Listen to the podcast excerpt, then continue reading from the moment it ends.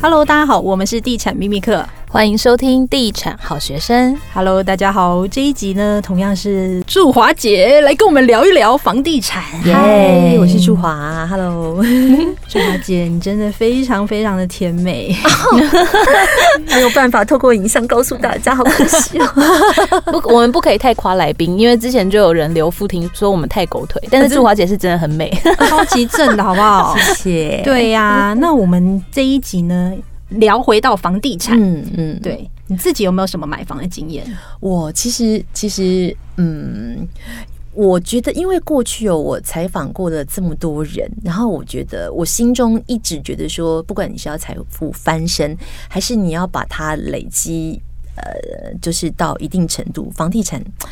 还是最保值跟最稳定的，所以我从出社会就一直想要买房子。但我有一个比较糟糕的地方，是因为呃，我现在结婚之后，我妈妈也有留房子给我，然后我老公他们家里也有留房子给他。这不会糟糕啊，这超羡慕的好不好？我们都很羡慕。对啊，我要被留富平了。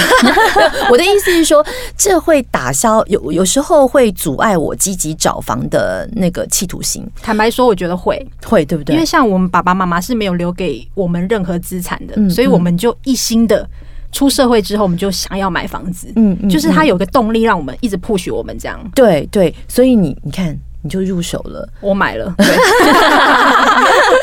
对，所以我觉得，我觉得这一方面对我来讲，在找房子的企图性就不够强。那但是，但是，变成说，呃，另外一个好处是说我我我没有急迫性，但是。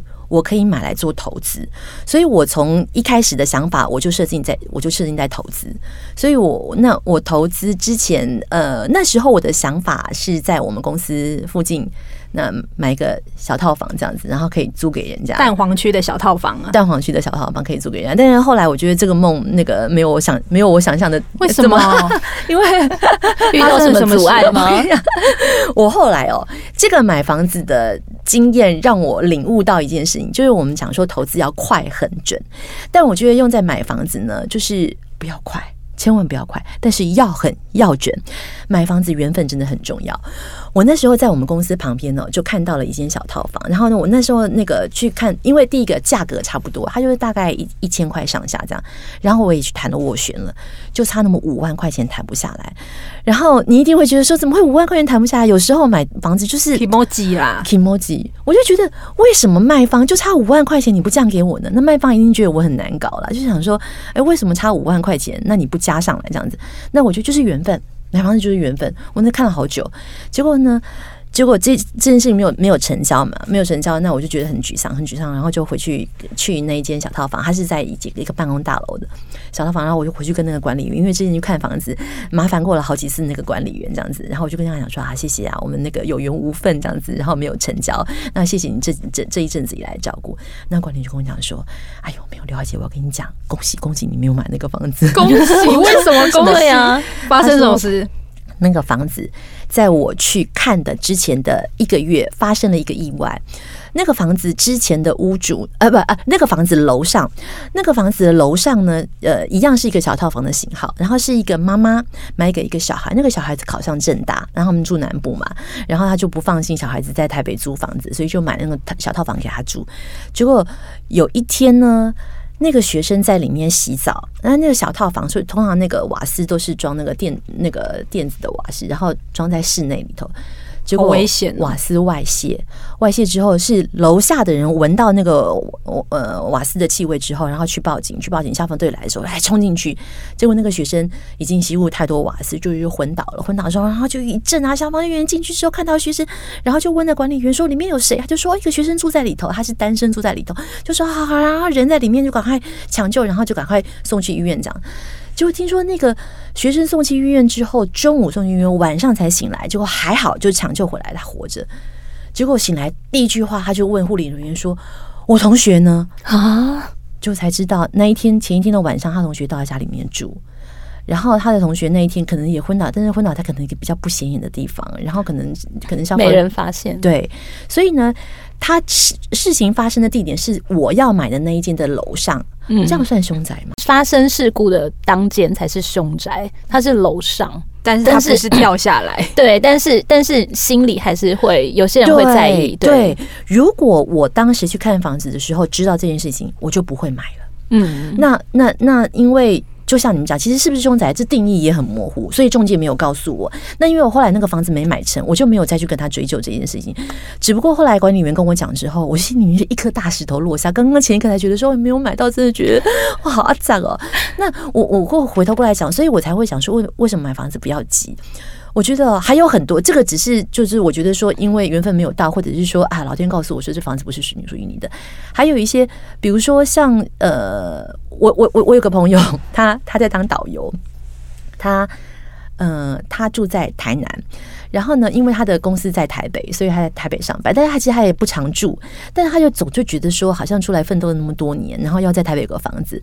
所以呢，呃，二零一二零一九年的时候，我记得二零一九年夏天，我们去中和，我们同学聚餐，就聚餐回来之后，哎，他就看到旁边有预售屋，他就去逛一下。就逛完回来之后，他就跟我说他要买房子哎，然后他就我就说为什么？他就说你知道吗？零头起款。我说哪有这么好的事情？买东西不用钱哦。他就说因为那个建商跟他讲说他跟银行的关系很好，所以那个房子一千万小套房啊，一千万，所以头期款呃他只要付那八百万百万呃的房贷，头期款他要两成两成用信贷。然后他他，但是他算一算，因为一千万的总价，那八百万的房贷，那时候他是一点四趴，那两百万的头期款用信贷的话，大概四趴左右。所以虽然他他一个月大概缴六万块钱，那他之前当导游其实还蛮赚的。二零一九年之前，所以他就毅然决然就觉得就买了，而且他手中还有一笔现金，还可以拿去装潢。他说不用头期款，还可以拿钱去装潢，多好啊！对，然后一个月他大概十万块钱以上的薪水，只要拿六万块钱去缴房贷，他觉得六四比还。可以这样子，然后他自己也单身嘛，没有什么家累这样。结果二零 遇到 他才刚买哦，我觉得他五月那五六月的时候就开始忙，然后悲催。对，然后他虽然预售屋，但是慢慢慢慢工程款要缴啊，然后就要缴百分之三十什么的。到了二零二零年疫情一来，然后。一毛钱都没有，他只能做国旅。国旅现在多辛苦啊！嗯，我说你现在怎么办？他说他现在就是用本来他的养老金，他有一笔养老金是定存，他就慢慢慢慢从里面扣，然后去缴他的房贷。好在他有养老金哎，如果没有他就变法拍屋嘞。对不起，对，所以我说哎，讲到他的定存，我要我要提醒大家，如果大家做定存的话，比如说你有一百万要做定存呢，你一定要拆单。就是比如说像我我我的做法是拆成十万十万十万十万，为什么要这样子？就比如说像我。朋友如果遇到这个状况的话，他不用一次把一百万的定存解掉，十万十万他可以一笔一笔的解，你其他的利息还可以再生。所以再回到过头来说，我就觉得想买房子真的不要急，不要像我像我像我我我我我就。等于说躲过了那个我不想要买的房子。你想像我朋友，就为了抢那个零头期款，所以我觉得冷静的时间还是很重要。那为什么要很要准？就是你要很就是，如果说你对那个行情，你对那个地方的地区行情有有概念的话，其实你砍价你不用你你你不用在那边不好意思的、啊、什么。像我当时去买那个投资的房子，我就很不好意思，我想说公众人物一砍，被人讲说啊，原来 原来连五万块都要计较的。Okay, 对，我跟你讲，只要。有一些有一些时候房房仲在斡旋的时候，他是必须要找一些数字来。让买家跟卖家说服他们的，所以哦，你不要被人家当做那个牺牲品。你觉得你的行情有一些概念，你就出吧，你就狠狠的出，然后要准。我是觉得说，就是你那个那个出价的那个那个价格哦，你大概就是行情要搞懂啊。嗯，主要还是真的要多看多比较啦。对，但我知道你妈是很跟准这个型的，对。但我妈就是快很，完全不符合我要买房还是很跟准。我跟你讲，我妈妈买房子哦，我妈妈。我呃，我妈妈呃，之前第呃第一间，我们从建国北路搬过来，那个乐利路在丽人国小后面的第一间房子。哇塞，乐利路对，那时候那时候，因为我妈那时候买房子，就是她就觉得说，我们家四个小孩，她要买一间有四间房的。很大哎、欸，坪数很大、喔。对，然后他他说为什么要买四间房？是因为我们以后大家回来过年的时候可以在家里面住。然后呢，好，那先不讲到底有没有。后来我们根本就谁回去住，大家都住在附近，谁回去住啊？然后呢，他礼拜五就跟我说他要在那边买一个房子，我说好。然后呃，会在那边买挑地点，是因为我们大概都住在那附近，他就是那个地方我们大家回去最近。然后礼拜五跟我讲，礼拜六请就请中介介绍他。然后因为那时候中介就很多案源嘛，然后就说好。好，那我集中在礼拜天一次让那个刘妈妈看这样。所以礼拜天她大概只看了三间。然后礼拜天下午，他跟我讲说：“我跟你讲说啊，我看了好久好久好久，我跟你看到一间就是这一间，我真命天子就是这一间。”然后后来他就带我去看，我就说：“OK。”但是我觉得四个房间没有必要，而且我觉得价格太高了。然后我就说：“你再看一看，而且你也才，你也你也才，我我今天第一次看这样。”他说：“好好好。”礼拜一他就跟我说他签了。请问他问你只是问身体健康真的？我就跟他讲说：“你千万不要跟别人说我我是你女儿，是财经主播。”我闹人这样买？我跟你讲，买我觉得买房子就是一个运气耶。我觉得是祖上哦有烧香。他自从买那个房子之后，那个那那那个价格就再也没有掉下来了。然后大概八年之后，他再出脱，大概其中的价差。大概我算一算，大概五百多，快要六百，大概八年的时间。哇塞！对，所以你说，我我我就看个性啦。我是觉得不要快，要狠，要准。但你说他就不是我这个例子的人啊。那那当然，我觉得他很重要的一个地方是在于 location，他 location 太好了。但他的例子告诉我一件事情，就是买房哦，真的先求有，再求好。为什么他后来卖掉？四个房子在那边，他每天晚上就跟我讲说：“ 刘叔，你赶快回来陪我，我觉得好恐怖，我觉得你那房间里面好像有人。”然后他就说：“我觉得你弟房间好像有人走来走去。”我说：“你买那么多房间干嘛呢？”所以我觉得现在现在我我我我感觉有很多小资族小资族要后来他就这边卖掉，因为太多房了。他就买到了另外一个，因为他他很喜欢爬山嘛，他就买到那个金龙湖那边，嗯，有一个梦想社区旁边，这样子就是一个呃平数差不多，但是就是。没有那么多房，他可以一目了然这样子。那我我觉得现在很多，很 鬼我觉得现在我说拜托鬼才怕你好不好？那人买房，所以我觉得这这也告诉现在很多的小资族买房，就是第一个在考虑说我要不要一次到位。比如说现在大概三十到三十五岁开始有买房子的财力，那但是这时候也借龄要开始成家立业了。那有人就想说啊，那嗯，我要不要一次先买个两个房子啊？一个当我的书房，一个当我的主卧房。我觉得不用想着，然后啊想说啊，以后我如果小孩子长大啊，如果生了两个小孩，是不是一人要给他一个房？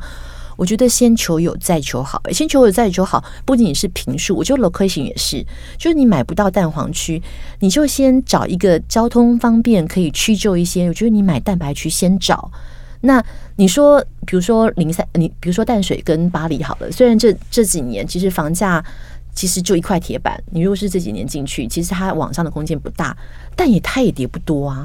所以你慢慢先从外面买买买买买，然后再你等有财力之后再买进来。所以我觉得。我妈的例子跟我讲说，你就先求有，再有再求好吧，不然你到最后也是四房，没那么怕有没有鬼来找我。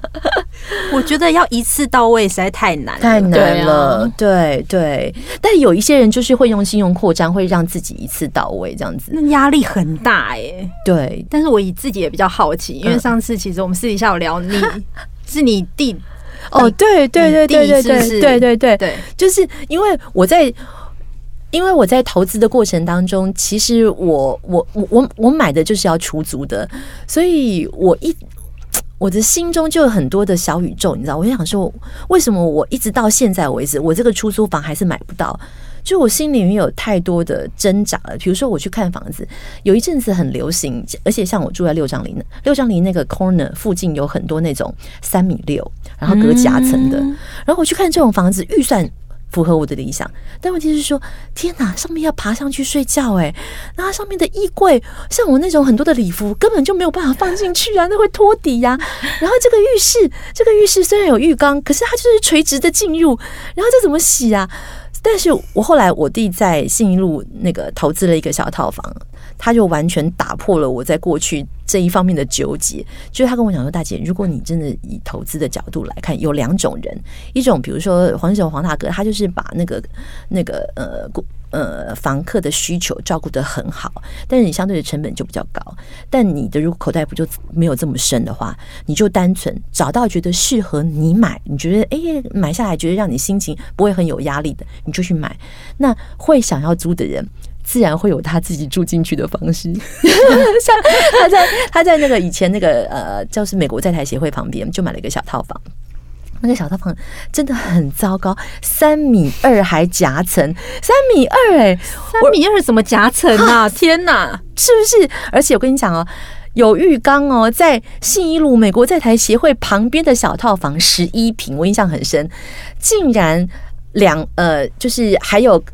有浴缸的浴室这样子，然后那时候我弟跟我讲说，我觉得太不可思议了，怎么有办法做到有浴缸的浴室？然后他就带我去看，就是那种大概只有一个小格子，然后你脚插进去，然后就直接垂直的泡进去，是泡脚桶的概念。对，而且他还说温泉宅，我说我台北市怎么有温泉宅啊？温泉呐，骗笑。对啊，对。然后我们去看的时候，我就跟我弟讲说，你自己口袋要深一点。我说这个你你可能脱手不了哦，你不但脱手不了，而且你根本租不出去。这个房子要怎么住人呢？嗯，我跟你讲，真的还不是主人的，还是真的有人租就对。对，后来就租给一个呃大科技大佬的红粉知己，因为他不常去住，然后但是他又可能我我我猜科技大佬希望让让这个红粉知己有一个比较安心的资产，所以后来。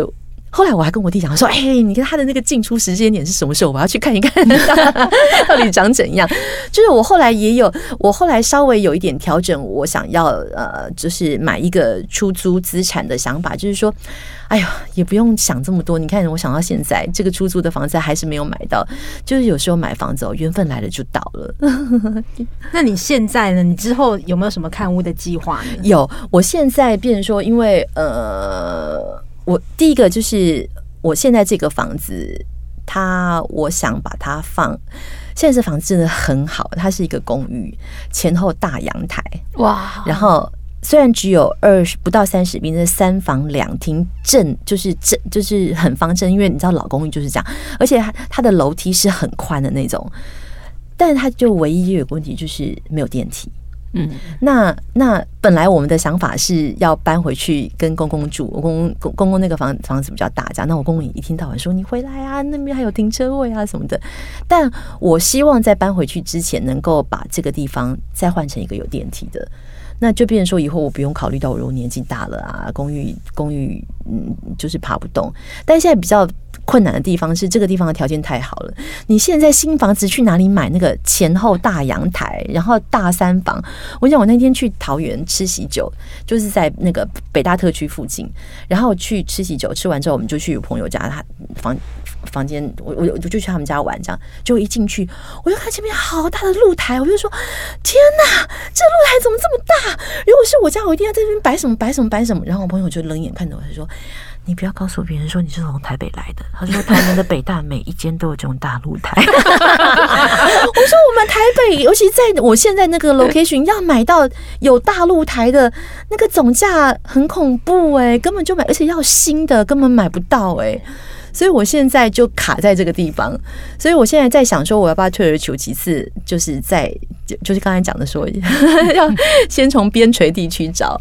但我但但我觉得我比较不一样，就是说我现在这个这个房子是我之后要住比较久的，已经不是第一间房子了，所以我觉得是可以再把。我的条件再放高一点，因为我没有那么急着要买。嗯嗯，对。但你自己，因为你是从单身到结婚，现在有一个很可爱的小朋友。那以前呢是一人保全家保，现在不一样了，对，就是要把孩子顾好。对，你自己有帮孩子提前准备教育基金或是理财的计划？嗯，有哎、欸。但是因为我妈生了四个小孩哈，所以我妈呢，我我妈对于小朋友那个财富传承的想法，就是她本来是想说一人留一间房子给我们。然后，但是，但是他也是他后来开始比较有钱之后，他还这么想的。在之前，对我们小孩其实没有任何的规划。其实我觉得我很欣赏这样的，就是说，因为他之前没有任何规划，所以我们四个小孩子都很拼。嗯，所以我我我两个弟弟他们都自己做生意，因为他们知道家里没有人没有留财产给他，所以他们要必须靠自己赚。那我也是这样子。那虽然我是很保守的，但是我也知道我没有办法扣税我妈妈或我爸爸这样子。所以我觉得我。我觉得我要把这样子，我们我这样子的态度留给我的小孩子，所以我不打算人家说，哎呀，留什么留什么留什么给他。说实在，我现在房子两脚一挂也是他的，所以我没有打算帮他买房子。但我觉得，我觉得现在年轻人薪水很低，所以他出社会的第一桶金我会帮他留着。那这第一桶金，比如说我现在是用定存股的方式，就是因为我们自己在财经圈里头，我也不能做太积极的投资，所以我就定存一些呃传统的股票，然后透过了一些基金。我希望在他毕大学毕业之后，能够至少至少至少，比如说三百万留一个留笔现金给他。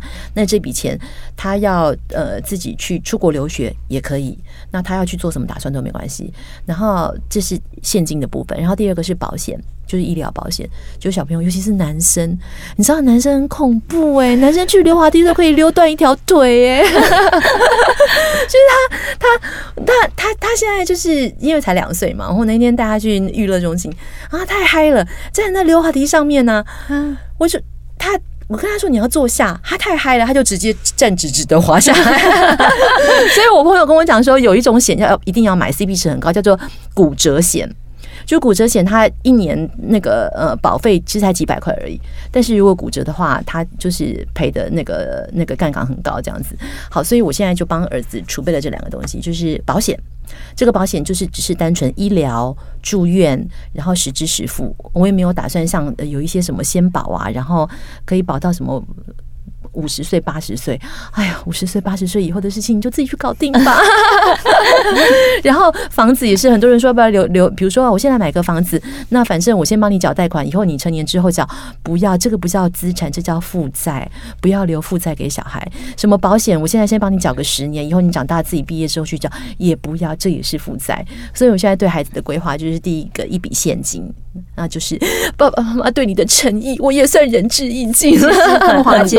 好 很多，然后第二个是保险。那因为当务之急，我也到了这本这把年纪，我自己要存我的退休金了，所以以后我也不麻烦我儿子了。你就去照顾你的女人跟你女人的爸爸妈妈，不要来跟 我要钱就好。对，所以对小孩子的呃目前的规划比较单纯一点。嗯，那周华姐可不可以跟大家分享一下？因为很多人可能现在就是跟你在同样的处境，就是上有老下有小。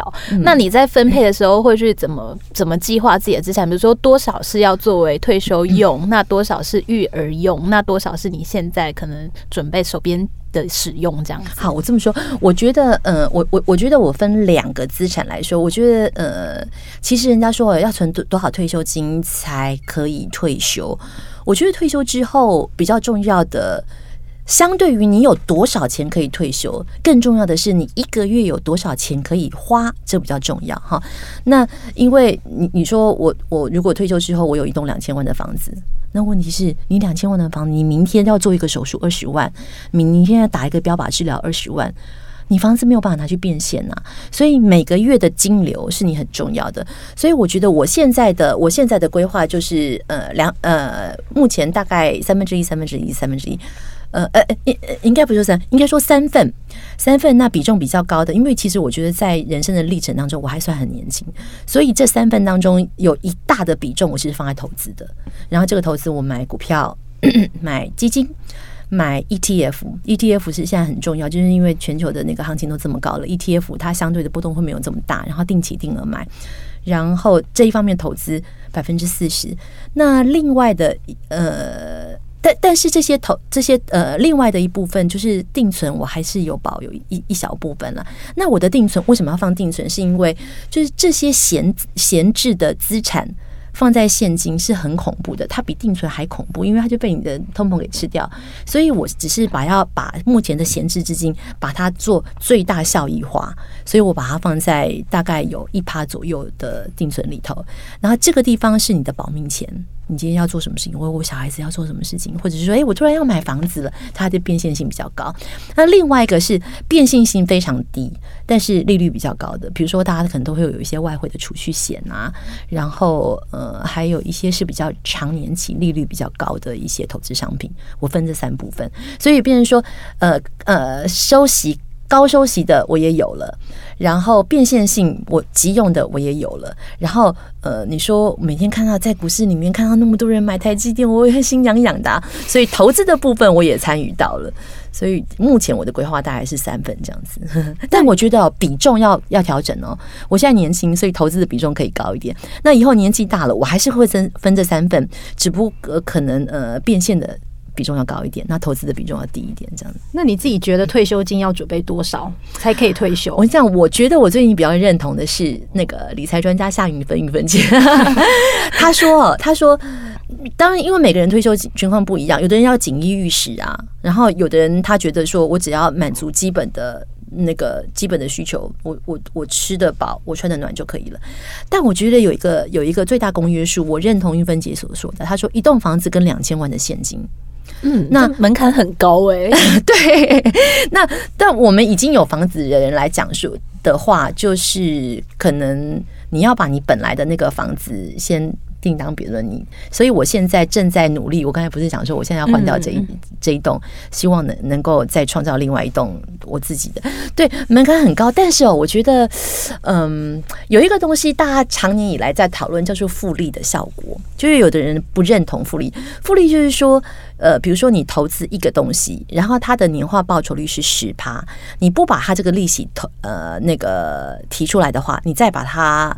投入到本金里头去投，然后他的他呃，可能二十年之后会给你创造你好几千万的投投资报酬率。那为什么这个这个讲法会有这么多多空征战？有人认为说，你怎么可能去找到每年年化报酬率百分之十？那我觉得是可能的哦。我觉得你其实你你每天如果有在这个财经领域当中，你就慢慢，你不一定要买一档东西，然后让它一直去创造百分之十。一家公司都不确定十年会不会倒了，更况是一档。但你可以慢慢去熟悉那你对那个财经的那个个敏感度，我觉得是有办法去找。很多很多不同，每年帮你创造百分之十的投资报酬东西，所以我觉得用这样子来创造你的复利经济，其实是有可能的哦。所以我还在努力，两千万现金以及一栋房子，一起努力，我们要一起努力。对，那今天也很谢谢朱华姐来上我们的节目，谢谢，谢谢。你们，谢谢，请不要给负评，谢谢，给我们五颗星，谢谢，谢谢大家，拜拜。